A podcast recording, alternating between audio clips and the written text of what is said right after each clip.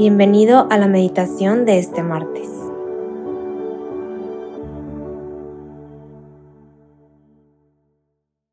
En el nombre del Padre, del Hijo y del Espíritu Santo. Amén.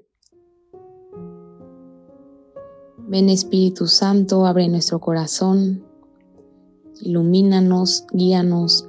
Te queremos agradecer por estos minutitos que nos regalas de estar contigo y de estar en paz. Hoy martes 22 de noviembre vamos a meditar el Evangelio de San Lucas del capítulo 21 del versículo del 5 al 11.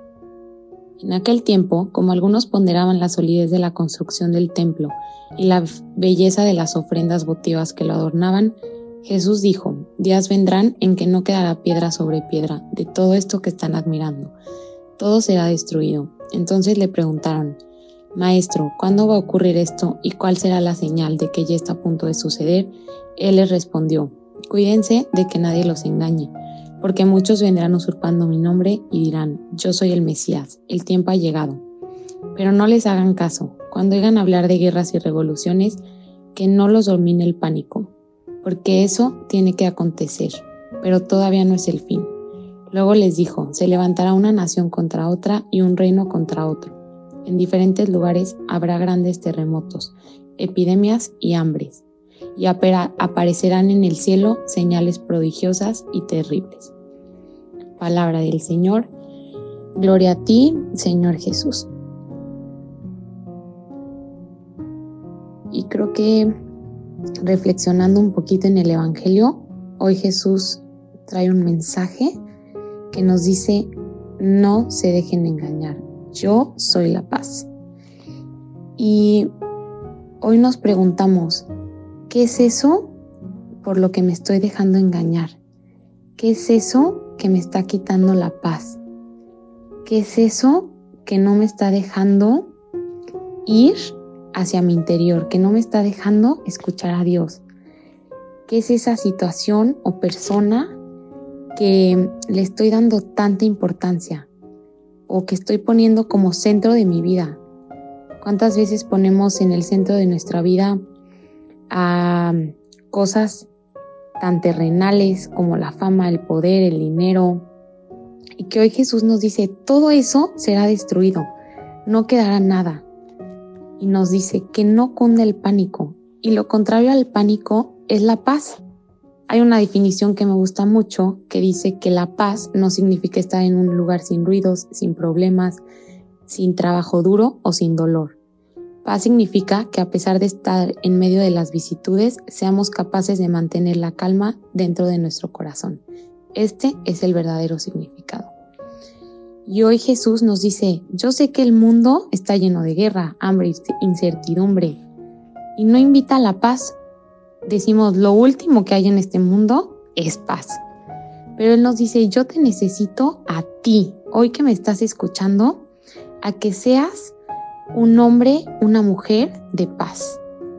Porque creo que cuando conocemos a alguien que nos transmite serenidad, plenitud, que nos deja tranquilos, entonces es un lugar seguro. Y hoy el mundo es tan rápido, está tan lleno de ruidos, está tan lleno de mm, cosas tan materiales, está tan lleno de distracciones, que busca quitarnos la paz y que lo está consiguiendo. Y hoy Jesús nos dice, no se dejen engañar.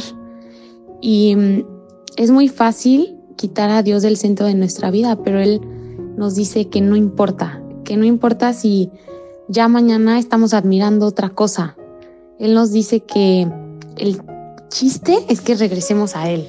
Y yo lo comparo con una analogía que me gusta mucho que dice que Dios es como un Waze, que no importa si tú pones una ruta y te vas a la izquierda y era a la derecha, te recalcula la ruta y te equivocas otra vez y te lo vuelve a recalcular, te pasas la glorieta y te lo vuelve a recalcular. Entonces, hoy Jesús nos dice, yo sé que el mundo te lleva a otras cosas, no importa, ponme a mí en el centro, yo realmente soy quien te va a dar paz.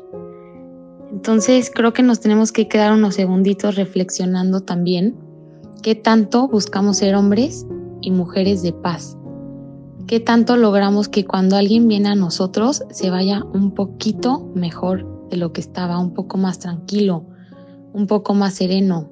Hoy el mundo necesita esto, necesita que seamos mujeres y hombres de paz en medio de esta guerra, en medio de esta incertidumbre. Le pedimos a María para que abra nuestro corazón, para que nos permita ir adentro de nosotros mismos y nos permita tener paz.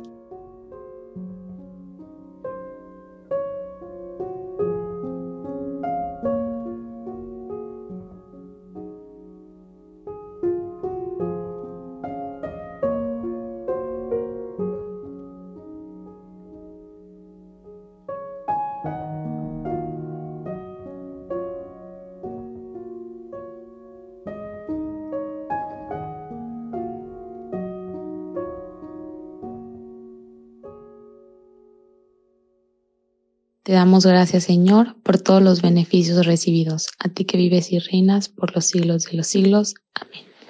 Cristo Rey nuestro, venga a tu reino. Virgen prudentísima María, Madre de la Iglesia, enséñanos a orar. En el nombre del Padre, del Hijo y del Espíritu Santo. Amén.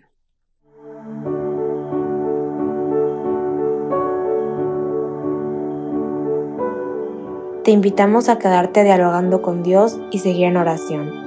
Nos escuchamos mañana.